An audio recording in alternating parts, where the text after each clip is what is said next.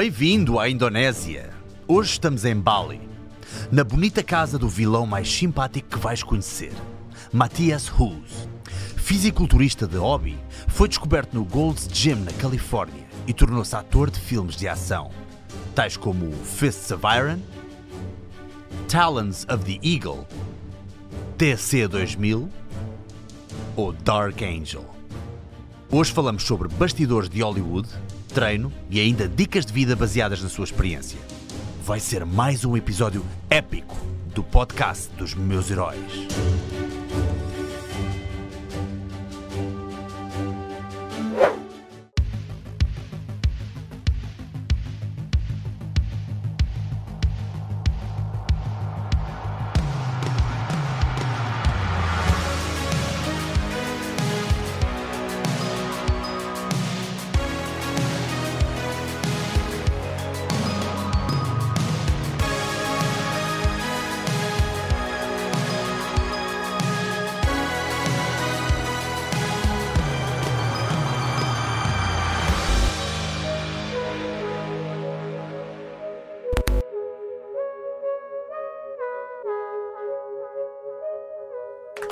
So hard to find anything where we live, but I think we found it. I, I already lost uh, two of my cell phones Really? because we, yeah, we we in Bali. Uh, one second, and um, we are in construction. Oh, okay. oh, oh, it's so tiny. She's so little. And she's Yeah. already five weeks old, you know. Wow. So she must have been like a, a grain of salt. wow, she's so. And she was, and she doesn't grow, and um, it's always we have so many little animals because we live in the jungle, and Yeah. um, someone always drops off something and says, "Oh, that one got shut down. That one is found in the gutter," and then you end up having it. You know, for instance, where's the monkey, Leslie? Are you kidding? You have a monkey. Uh, Is he still there? yeah. Well, so hold on one second. you gotta show me the monkey, the monkey, Matthias. look. He's still there? Yes. He said- yes? You see I- him? oh yeah, what's his name? That's Shuto. Shoto. Hi, Shuto. Shuto just had breakfast. Oh, guten Morgen, Shoto. Good morning, Shuto. He's like my son, you know, my retarded son. I don't know if you can see him. Okay. I, I can I can see Shoto. Yeah, I can see Shoto. Yeah, yeah. Incredible, Matthias. Yeah. If you had to choose one exercise for the rest of your life, which one would it be? Huh? Uh, uh, don't I, I don't Oh, mean sex, okay? Sex is out of the question here. Sex is out of the question. Yes, only one Nothing else. exercise. No. Uh, uh, just biceps. because yeah, good, good que- good answer. Mo- good answer.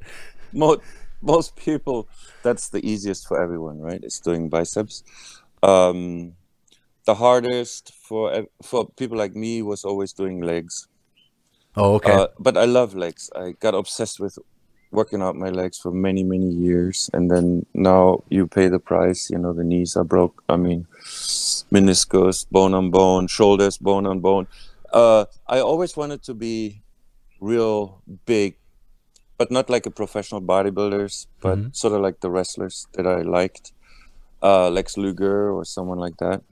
And uh, so when you work out at Gold's Gym in Venice, you meet a lot of inspirational people, and the best ones, the biggest ones, sorry, it's okay. always work one body part really. The ones they want really to stand out, they work it all the time. How did you uh, get those many injuries? Was it through movie work? Uh, I think through working out, to be honest. The movie work is pretty easy. Um, Mhm. People always say, "Oh, I get."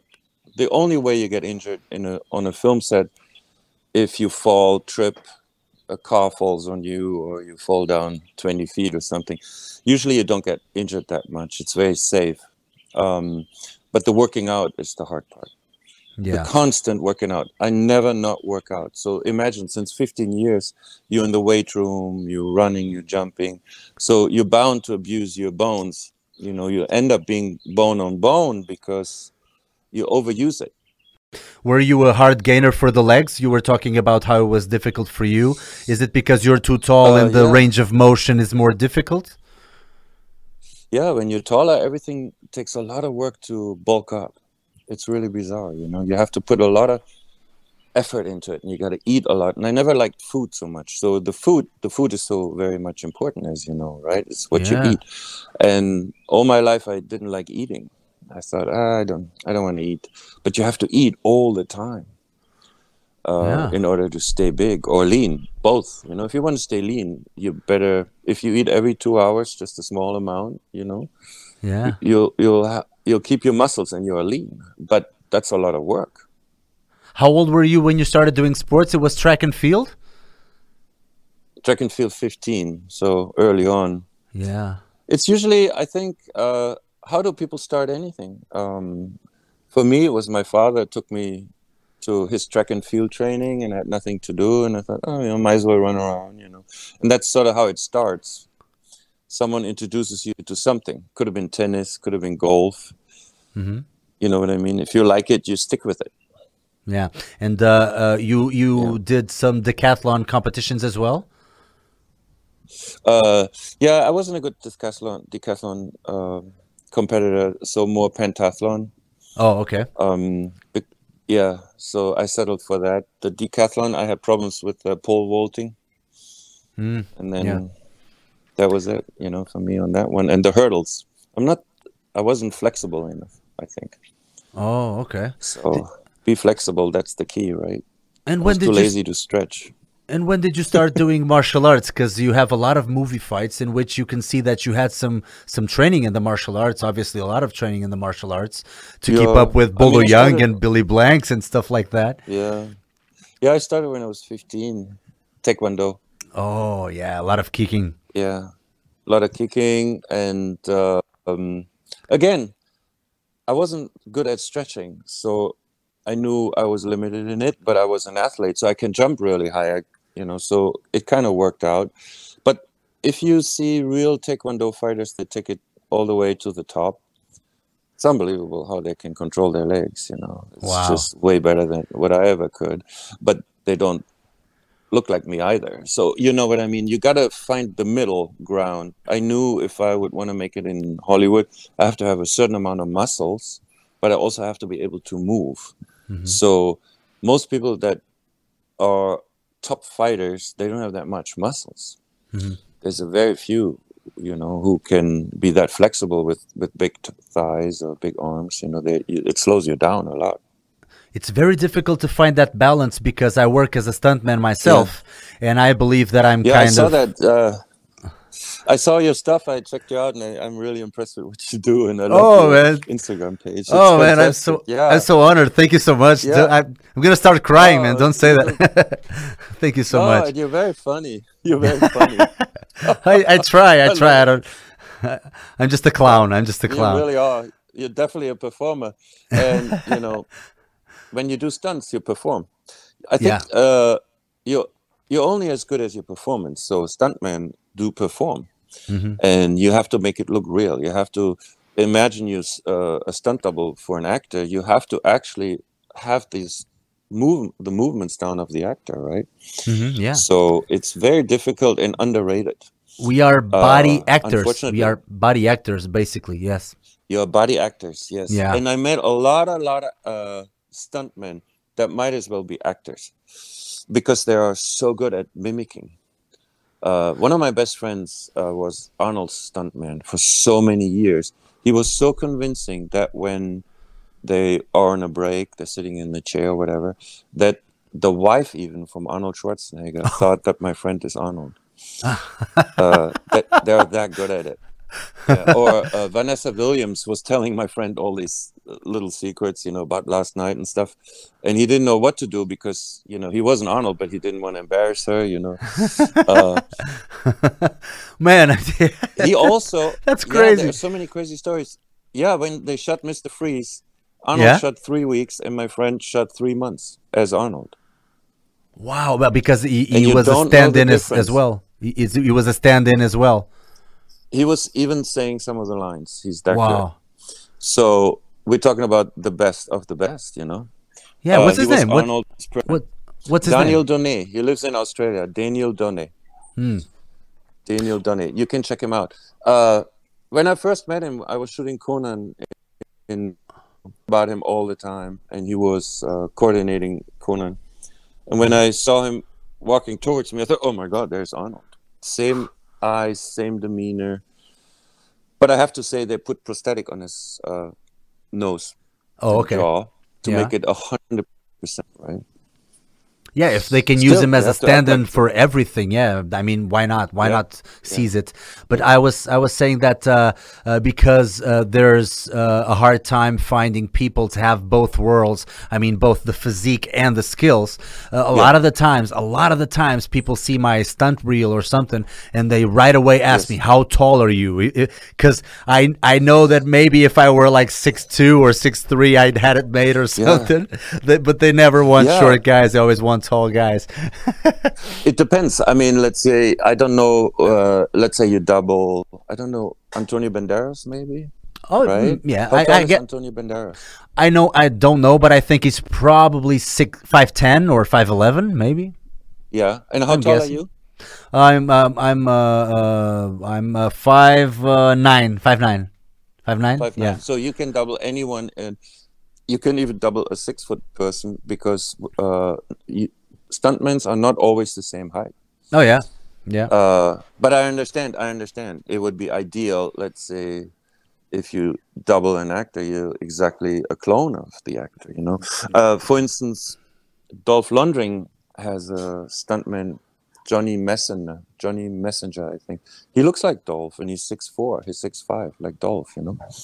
So it does help if you uh, actually, if I could, in my age, find a stuntman my size, that would not be bad. You know. Mm, Uh, but then again, I learned one thing from uh, this director, Craig Baxley. I did Dark Angel, I Come in Peace. Do it yourself. Make the audience aware of it that it's you who jumps whatever through fire or whatever. It's better. oh, because he was a stunt coordinator, right? Yeah, he was a stunt coordinator and he was a son of a bitch, really. Like typical American hardcore stuntman. Yeah. And you'll find yourself wanting to please him all day long because he has that way about him, you know, because he's doing it himself too. These, you know what I mean? These are really Sure, man. the earth stunt people. They won't Yeah. ask you unless they will do it. Yeah, you know. it's like they're cowboys. They they they're, they're like, yeah, you're Yes, you're you're you're crying. It hurts. Tough luck, man. Yeah, yeah, I know. I know how yeah, they walk work. it off. Walk it off. Yeah, walk And, it off. uh, yeah, Yeah. I've worked with a couple. know. You know, when you're young, because when you're young, you do everything. Yeah, Does it make sense? Uh, Mm-hmm. With age, you get a bit more vulnerable, but you still can do so much. Uh, I'm a huge admirer of Sylvester Stallone, who to this day in his 70s does everything. Mm-hmm, You know, he, he does so much. So uh, if there is a will, there's a way how to do it. For sure. Did you ever get to meet him? know. Did you ever get to meet Sly Stallone? Uh, yeah, I I kind of see everyone on a regular base. Sylvester Stallone is not too friendly for some reason to me. Mm-hmm. Don't know. Maybe he doesn't care. Mhm. I know Arnold. We smoke cigars and more friendly, work out in Gold's Gym. So Sylvester Stallone, maybe because I don't know him, he's not the one that will come up to me okay. and say anything. You know. Yeah, yeah. Uh, and also you have to understand. So when I see him in Beverly Hills, it's usually Cafe Roma, and there's so many fans and so many people want to take a picture with him, and everyone wants something from him. So it's very guarded. Uh, and the last thing you as an actor is want to go to another actor and bother him. You know. yeah, yeah, yeah. yeah. Uh, if I'd love to know him, obviously, you know, Yeah, of I'd course. love to be in Expendables. Um, but You'd be great in who's Expendables, man. I, I it's swear, Lundgren, you know. I swear, not to toot your own horn, but I mean, Matthias, I, I would, I would so much, uh, I would so much replace one or two of the guys that are there to put you in, man. I, I swear, it's not to toot your own horn. Oh, thanks. I swear. Do I oh, say, that is so nice. I mean, I, it- I wish I would be in. Mm. is it Matthias or Matthias? Matthias, right? It's Matthias. Matthias, yeah. Matthias. It's Matthias. Who's, who's, But you yeah. know, I have a, a Hollywood is very strange. You, you, I want to tell you uh, because if you live in Hollywood, you run into a lot of scenarios.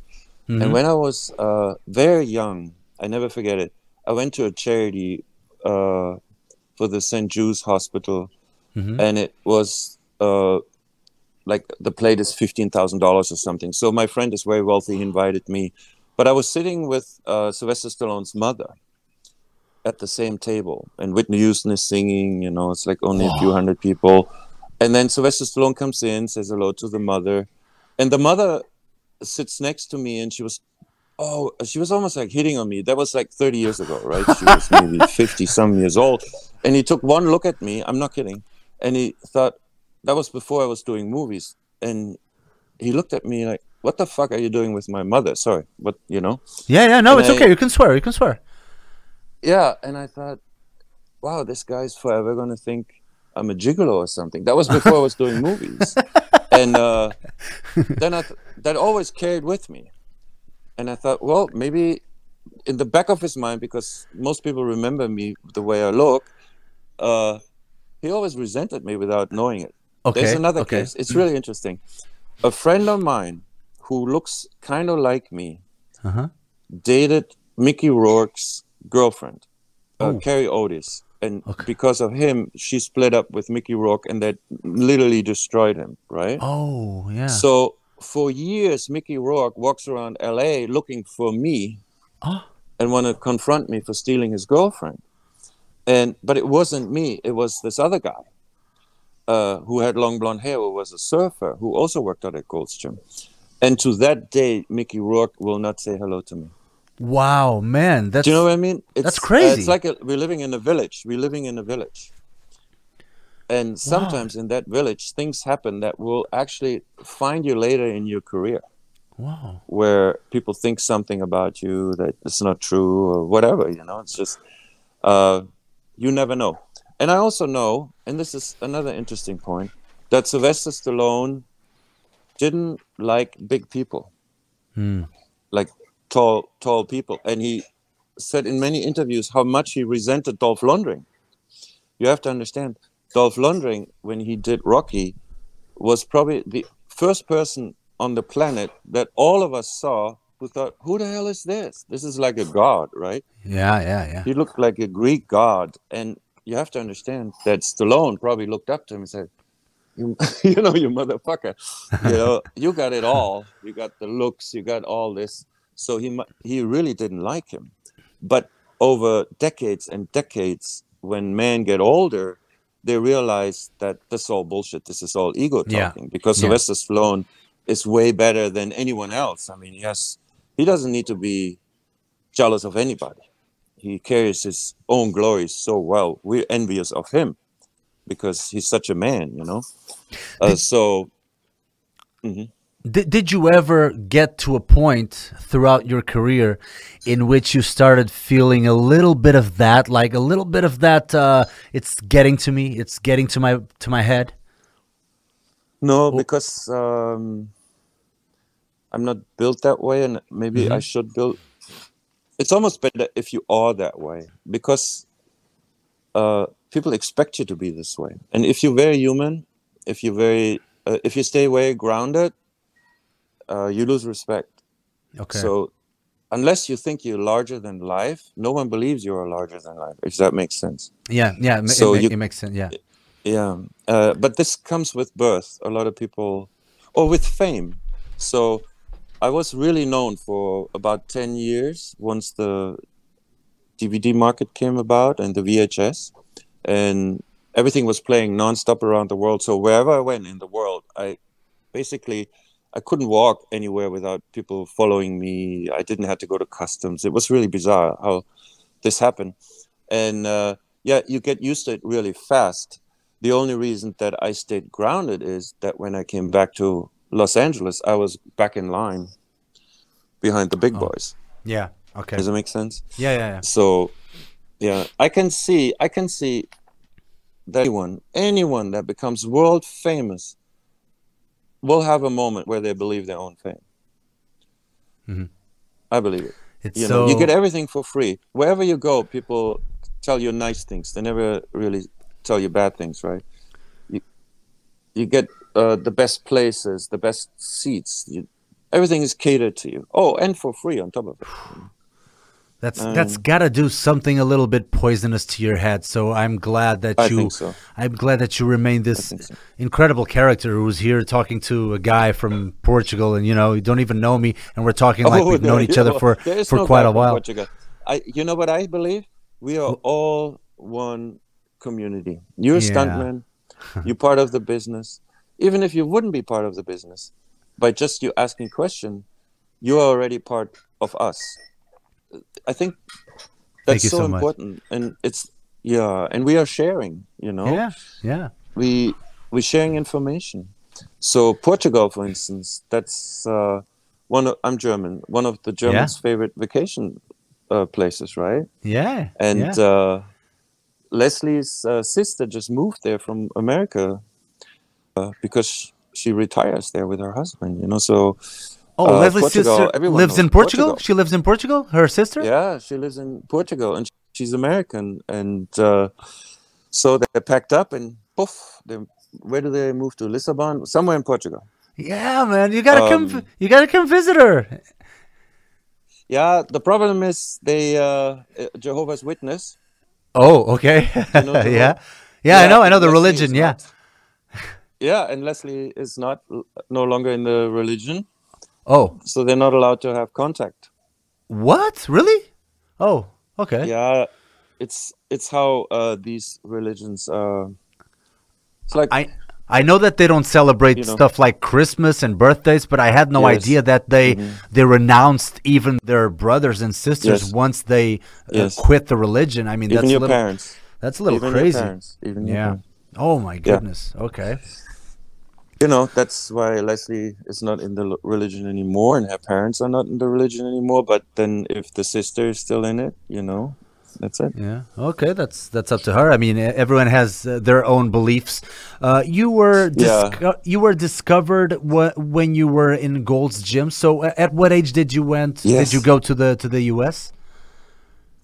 I was 26. And why did you And decide to go to the U.S.? Ah, it was very simple. I uh, I owned a gym, yeah. and uh, I saw Rocky Four.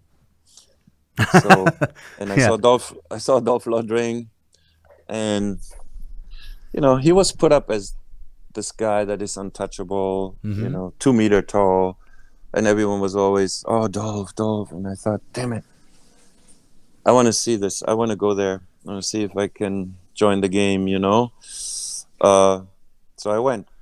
I went Wow. but, it's just really naive. I mean, I liked Rocky Four so much, and I knew I wasn't Dolph Lundgren. I'm Matthias Hues, but I, I, I thought, okay, that's it. I'm, I'm uh, like a cowboy. There's someone that shoots really fast. Let me see how fast I can shoot. You know, so it's so uh, so once you saw it, it was like, okay, so he's tall, he's built, he's blonde, yeah, he comes from Europe, Yeah. just like myself. So it's like, huh? I mean, there's a market. Yeah. Let me try it out. there's a market. It's Yeah. a market. Yeah, I, I thought there's a market, but I didn't realize it wasn't that easy. So you know, so uh, it was. It, I thought it was easier than it really. You know, you. It's one thing you sit at home, uh, in a theater and you watch something, and then Yeah. to actually do it. Mm, yeah. So pack your suitcase, go to America, have no place to stay, have only a little money. That's still fun, till all that runs out. Mhm. And then how do I even get into the movies? It's so interesting. I mean, the, the, the way of how you even get into the movies is just crazy. There's not even a formula. You just have to do it and hope you get lucky. But you have to have something, you know. so, Like so I wrote this book, Shirtless in Hollywood, and I, I'm waiting for it. All these I'm waiting for it. I just I just bought it from Amazon. I'm waiting for it like for for a week and Oh, a half are? already. Yes, I wanted to have it here to show you. Yeah, yeah. Oh, I want to know those Uh, background stories. I, I, want to know. sign it for you. Oh man. figure out how I can sign this. It, but it really, it's that you can. There are so many stories, and I'm not the only one with these stories. Yeah. I met so many people like me that came to Hollywood because they saw someone in something, and they had something. They were martial artists or they were bodybuilders. They identified with someone they saw who made it, and it's like the gold rush. So uh, they packed up and they came to Hollywood, and we all went to Gold's Gym. And Yeah. we all stood there one day, like and what now? and then you have to figure this out, and you realize you're not the only one. You know, if you think I was the only one with uh, six foot five, longish blonde hair, whatever, there were so many way better looking, uh, better bodies, bigger, taller. I thought I landed in the land of uh, mystical creatures or something. You know, where do where do they all came from? Come from, and it's so difficult to make it because there are so many. So when I auditioned for Master of the Universe for He-Man, I was literally in line. That Dolph Lundgren was the lead of it. I was in line at a parking lot. It was a line of giants and good-looking people, six five, six six. I thought, how the hell am I gonna get this? You know?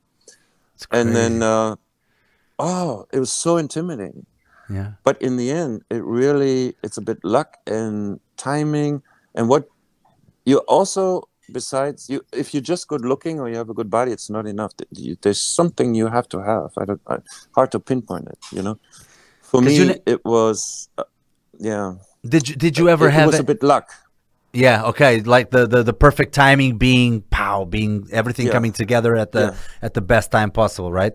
So uh, would you and, and say then, and then you have to perform you have to Mhm. actually prove that Yeah. you are that guy they want and uh, it wasn't easy i mean i replaced jean-claude van damme because i was there at the right time at the right place and i befriended the manager of gold's gym and he was a stuntman and he immediately took a liking to me because i was a pentathlon athlete track and field and he said okay i'll keep you in mind.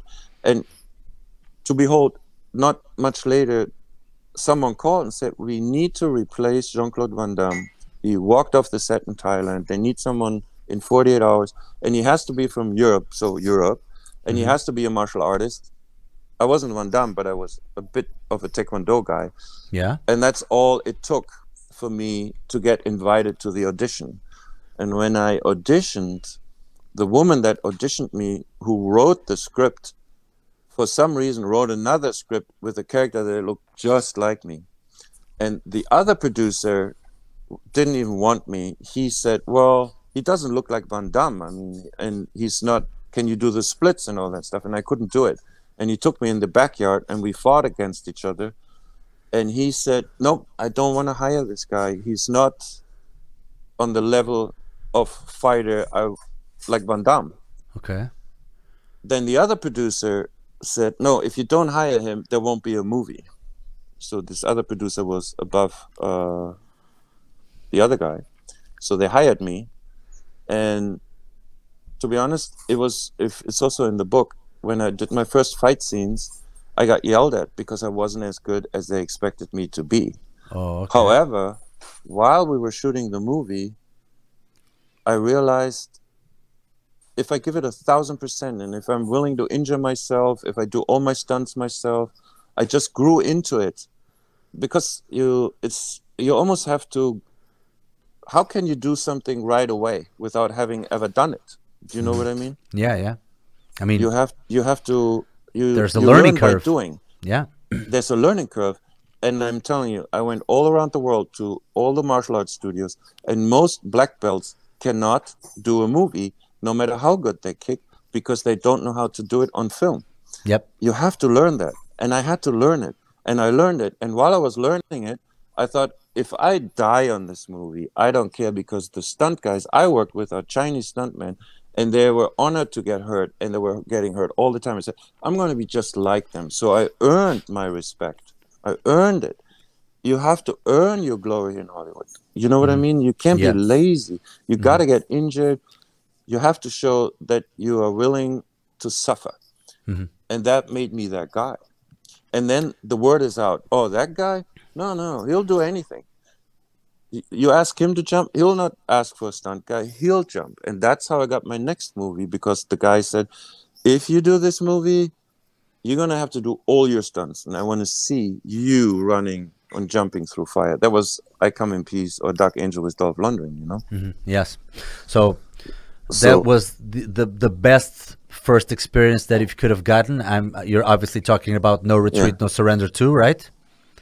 Yeah that's With that's with Loren Avedon and uh, and Mhm. Cynthia Rothrock and uh, was the stunt coordinator uh, Corey Yuen?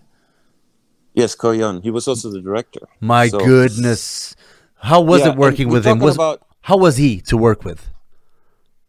Oh, he was yelling at me. He was cussing on me out and this and Oh. that. And I was telling Leslie this morning, I learned hotel management in France, and if I would do something bad, my my boss would Huh? give me a hot plate to hold. He would give it to me with a napkin, and he would give it to me in my empty hand, and I would burn my hands. And he said, "You hold it," and that's how I learned not to have dirty plates around. You know what I mean? That is so old uh, school. It's old fashioned, Yeah, It's that is so school, old school. but old school. no man, what is crazy? school. It Yeah, works. it works. You gotta go old school. That's why old school guys sometimes are more tough. Do, do you know The Rock, for instance? Uh, Leslie knows The Rock. She knows all the wrestlers. Oh, if you wow. know the wrestlers, and I went to wrestling school, it's the most brutal, toughest sport. So you escape, survive wrestling. Don't you think you can f- do Fast and Furious? Sleepwalking. I mean, yeah, sleepwalking. Yeah, right? I mean, even people people Yeah, give people give a lot of about. People give a lot of flack to professional wrestling uh, because they think that only high school and college wrestling is the thing. I mean, Yeah, it's it's it's, a whole different sport. But in, in terms of stunts, in terms of the falls, in terms of the backflips they, these guys do on top of each other, the falls out of the ring. I mean, it's crazy. It's- they they got to be so injured it's at scary. times. Yeah. That's why that's why a lot of them. I don't know if you, if you saw this documentary, but there's this great documentary called uh, "Prescription Thugs," which talks about the prescription drugs. Uh, a lot of people are uh, addicted to prescription drugs, you know, and they talk a lot yeah. about the wrestlers. Some guys are up to a Oh, yeah. hundred pills a day. A hundred pills a day, Matthias. Crazy. 100? A hundred pills a day.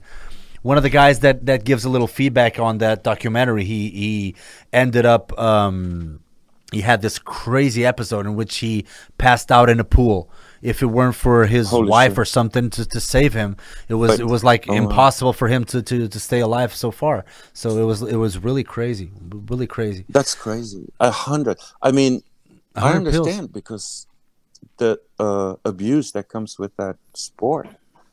It's bizarre. It's Yeah, be- bizarre. because you start taking stuff like I don't know pain meds, you know, like a painkiller. yeah, yeah. But then Especially the- in America. Yeah, but then the painkiller gives you some sort of side effect on the other side, or then you don't Oh, yeah. have a boner and you want some stuff to spike Oh, yeah. your your Yeah, your uh, yeah. um, erection on, and then you take So other true. stuff, and then you, st- you take other stuff, and then you pile on stuff to keep on covering the side effects of each other's drugs, and it's it's crazy, it's crazy. Yeah.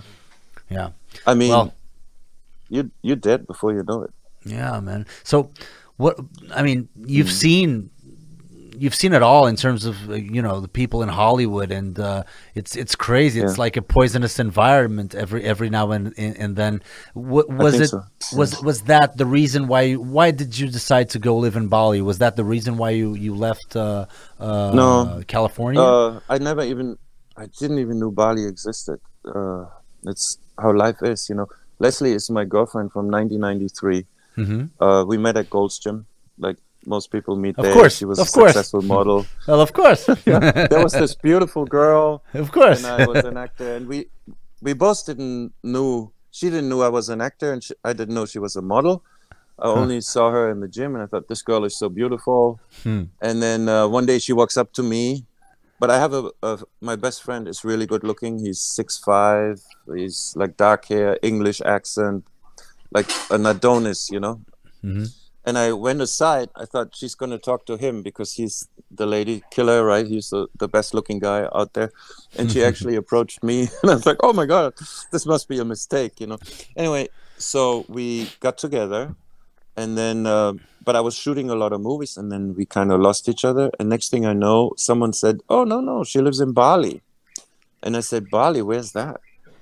I didn't even think about Bali. When you're in Hollywood, you're so close-minded. All you think is about movies, you know yeah. and then next thing you know she's in town uh 16 years later and we had coffee together and she says i live in bali this and that and i "I'm coming with you you know and i went with her Wow. and uh yeah so we didn't end up here w- we stayed for a little bit, and then I said we got to go back to Hollywood. And we went back to Hollywood, and uh, so we went back and forth for the next ten years, all the time, and uh, but we stay now more and more, you know, So because you're gonna it's a beautiful island. you're gonna stay in Bali in Bali, uh, like in, No, indefinitely. no, it's basically it's like this. So we just built another house here. Mhm. and um, I want to open up a gym here, a fitness camp, yoga, free diving, all these little things that I personally also can use to, you know, progress in my life and Mhm. become more flexible again, or work out all the time, and then I have people come from all around the world and teach here.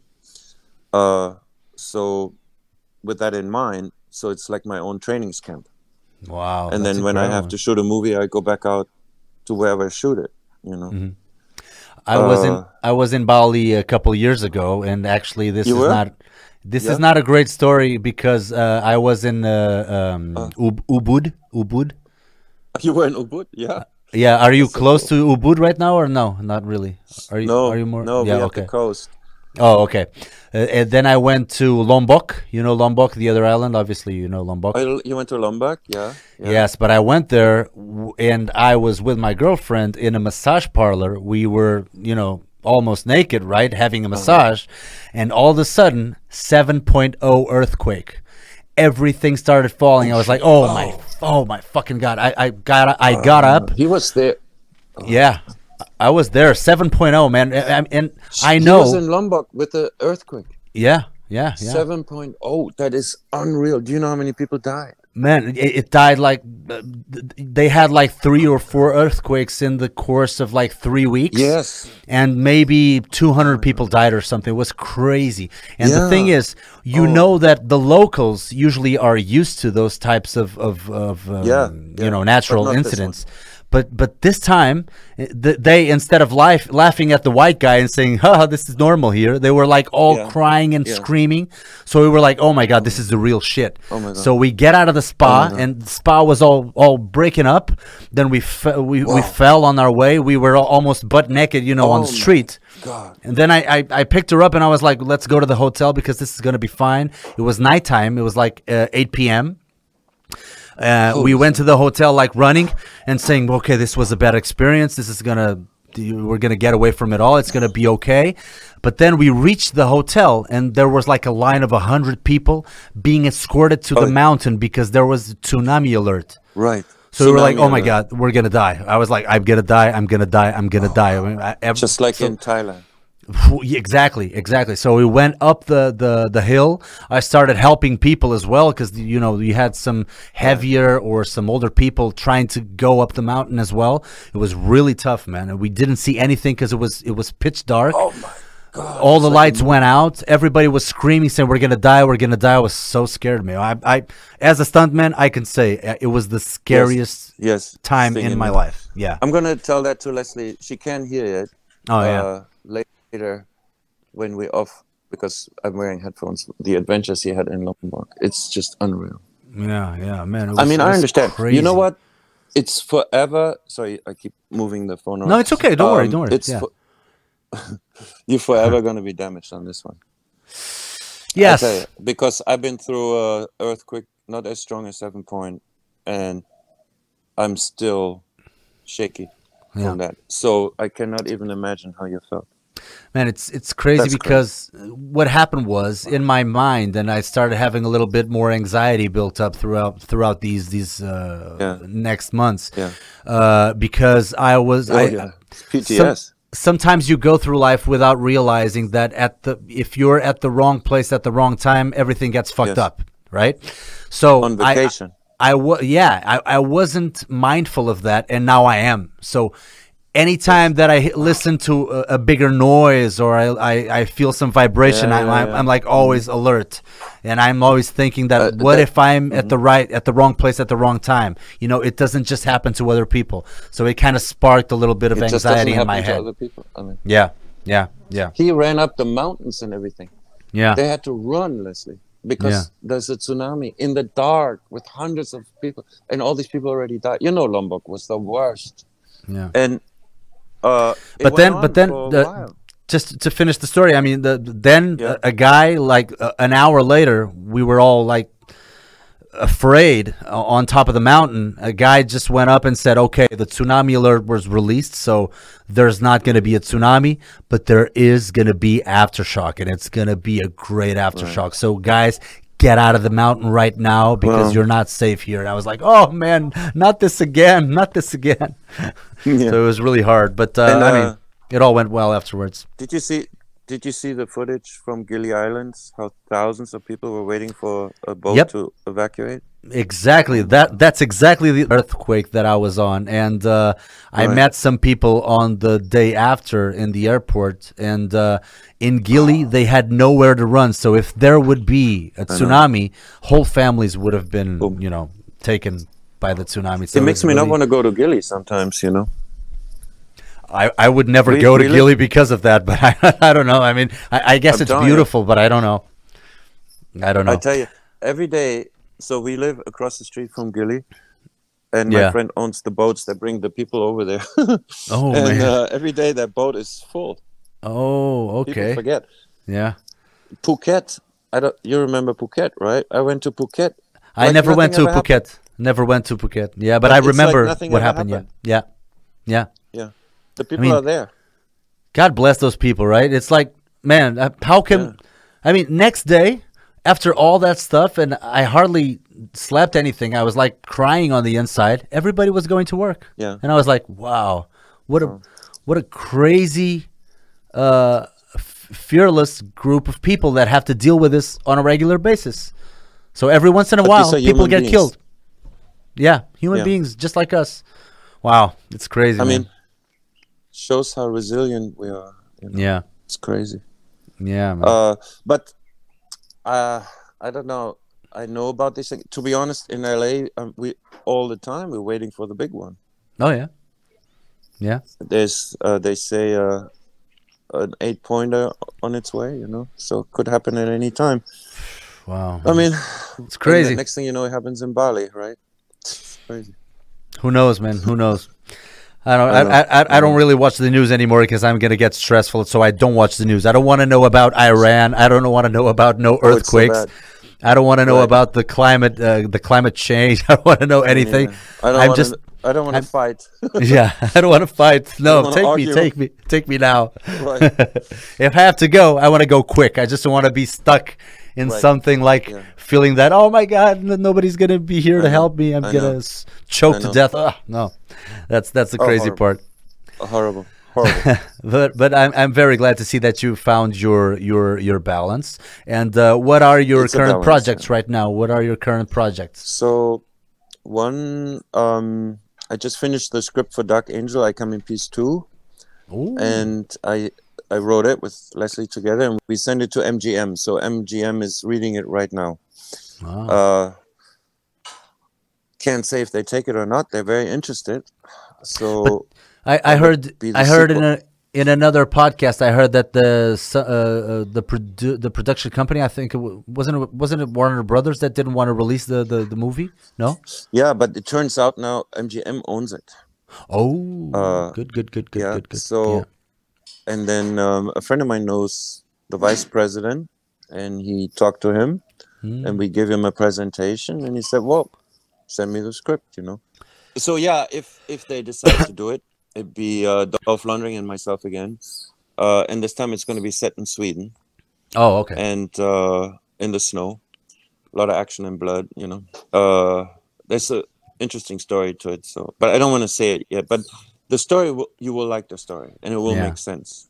Mhm. Uh, so that's one thing, and then we developed a television series because television is where it's at, Mhm. and we pushing that one right now. Uh, so you mean like with gotta Netflix and stuff like that of- yeah. Well, Mm-hmm. but I'm uh, pitching it to Sundance, and then we'll see if Sundance accepts it. February 12th, I'm doing the pitch, and then I'll get back to you eventually, maybe by March or something. good And if they like your concept, they'll invite you, and then they'll develop it with you. So you got to do something uh, other than just, you know, get casted for whatever. Uh, Man, I saw a lot, I saw of a lot of your mu- movies, man. I was just laughing my ass off thinking of, of this one scene you have in this movie called Tiger Heart, where a guy goes to you and says, "You're the girl of my dreams." Um, my name is Brad, but you can call me Schnookums. Then you get up and you say, yeah, "I'm Hank Schnookums." yeah. You're the girl of my dreams. My name's Brad, but you can call me Snookums.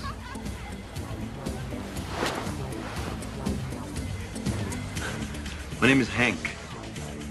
Schnookens. I gotta go. you remember that?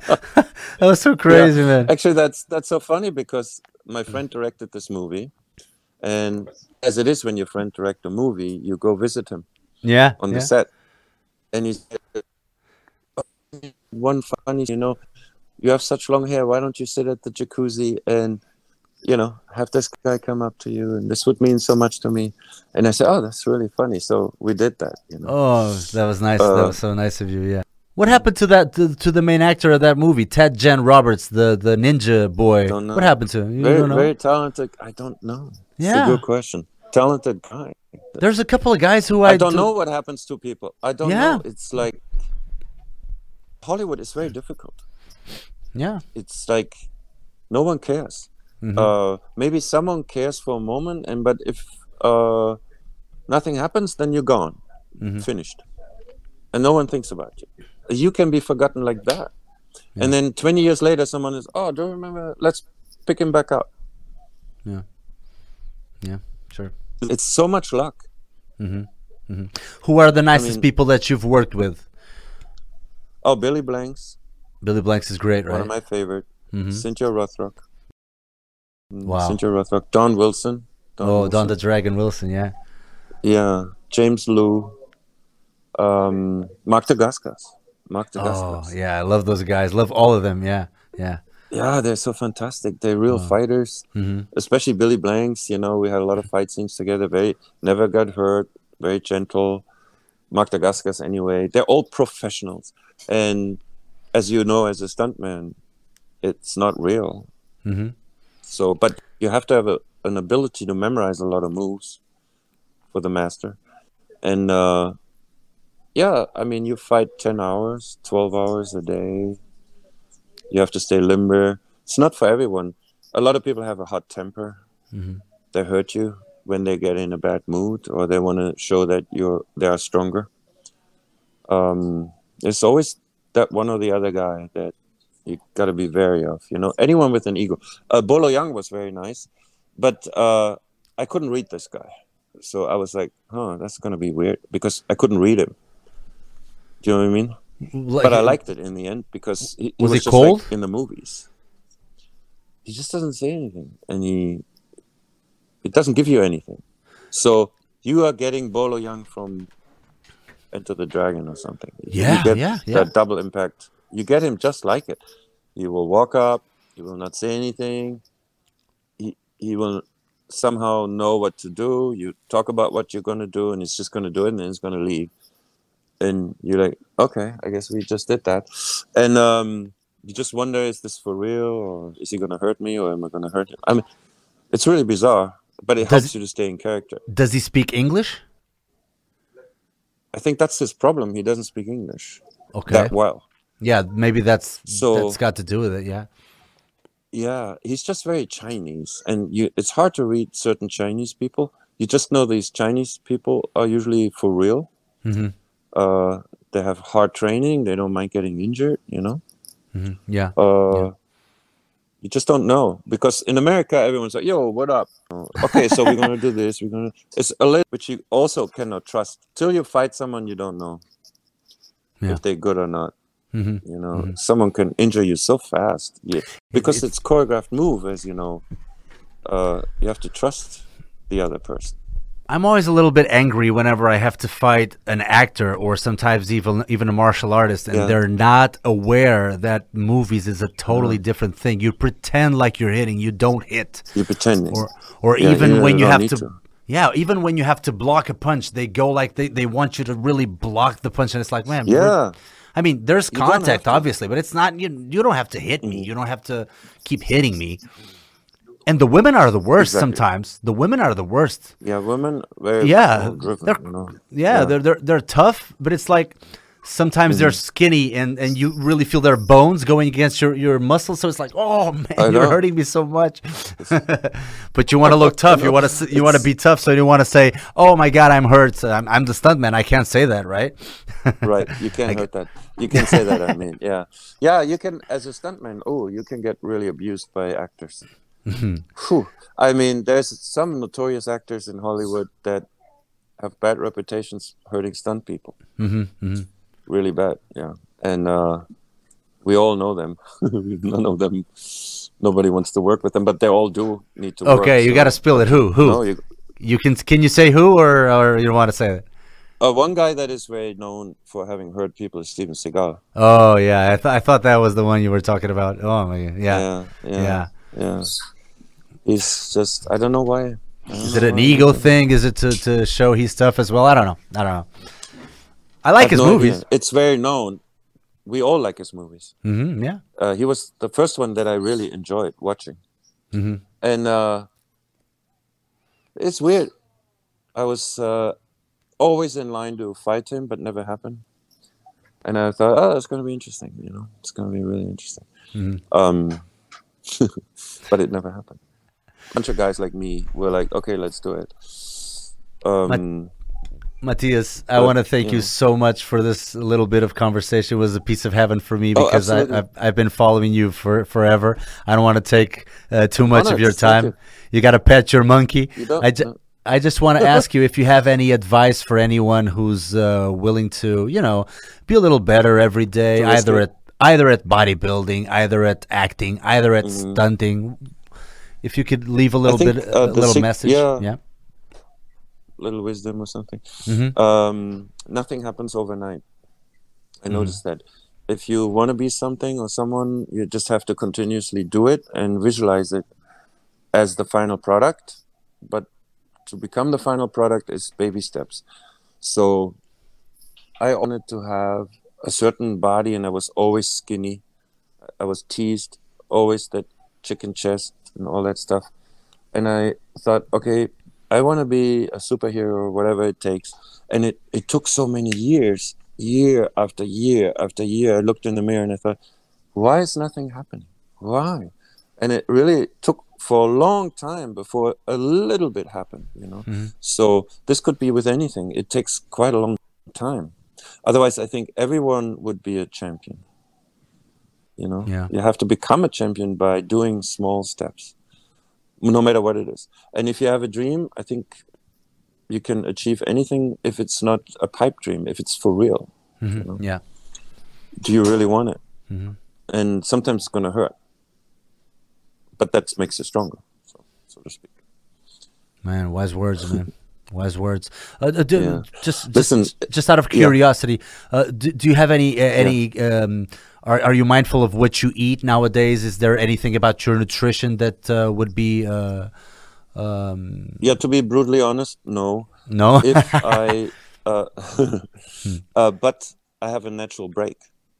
So you have um, a. I like to drink wine here and Oh. there. Uh, I, you know, uh, Yeah. cheese, live good. You you will appreciate it. You from Yeah. Portugal, you know Of course. good food.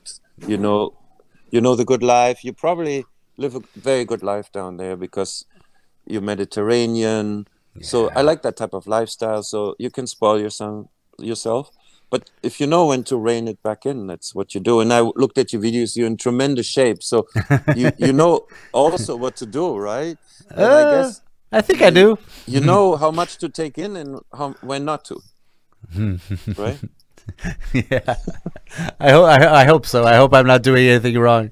But yeah, I I do take some some huge breaks. I, I'm one of those guys. There, it's either eight or the eighty. I, th- this is a Portuguese expression. It means like it's it's either nothing or everything. You know, I'm one of those guys. Yeah, but it's So- healthy. It's healthy. So Train if I have a beer, have everything. yeah. Yes. If I have a beer, I'm gonna have twenty beers. You know what I mean? I'm gonna have twenty. Yes, yes. yeah.